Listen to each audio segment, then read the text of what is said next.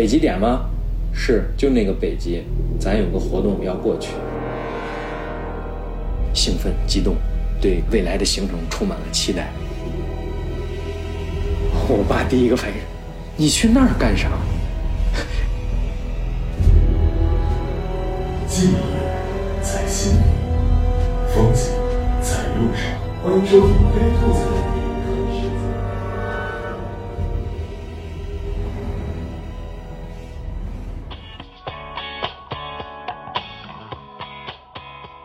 我听到“去北极”这两个字，是在西藏。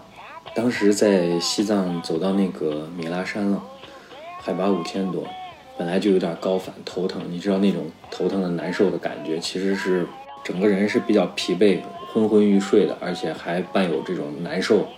所以其实心情的话，也并不是那么美丽，就属于一个极力在克制，让自己心态要保持平和的这样一个过程。所以当时是在这样一个心境下，接到单位电话打过来说，刚上会，决定让你去一趟北极。北极，我以为我高反了，听错了。我说就是那个北极点吗？是，就那个北极，咱有个活动要过去。哎，我那一瞬间啊，前一秒还是昏昏沉沉高反，就感觉啊，快点结束吧。后一秒，突然间这些烟消云散了，好像瞬间没了。听到这两个字“北极”，那一瞬间神清气爽的，马上那个脑海中闪现的就是冰天雪地，科考队的破冰船，然后穿的那个装备几乎就是包的看不到自己的脸，茫茫的雪原，就脑子里出现是这个，甚至还出现就是自己雪可能已经到自己的胸前了，无法去走。然后就会有点紧张，脑子充满了疑问。我想去这种地方干嘛？然后我和谁去这个地方？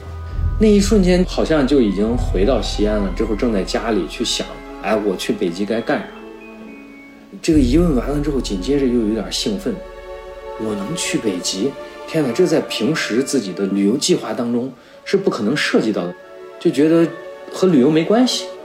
跟公司确认说：“你确定这个事情吗？”好，确定。那一瞬间，第一反应马上打电话给自己的亲朋好友，第一个电话打给父母，哎，爸，我要去北极了。我爸第一个反应是，你去那儿干啥？我是特别自豪，特别兴奋。你看，就说明他觉得这个地方也不是一个普通人、常人可以去的地方，就这个自豪感、兴奋感、荣誉感，其实都还没去呢，就觉得啊，我是要去北极的人，我太厉害了，就这样的骄傲。然后开始给自己的哥们儿们、朋友们打电话，就说兄弟要去北极了。然后他们都是哪里？所有人都说去哪儿？以为自己听错了，然后就会说：“哎呀，你这人生值得呀！这去的这地方，听到这些之后就觉得，哎呀，这种滋润的感觉。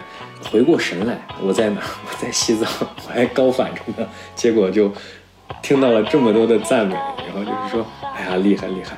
人生值得，哎，这一瞬间就觉得北极我一定要去，就觉得这是一种荣誉，所以就稍微冷静下来之后，就开始思考，我跟谁去啊？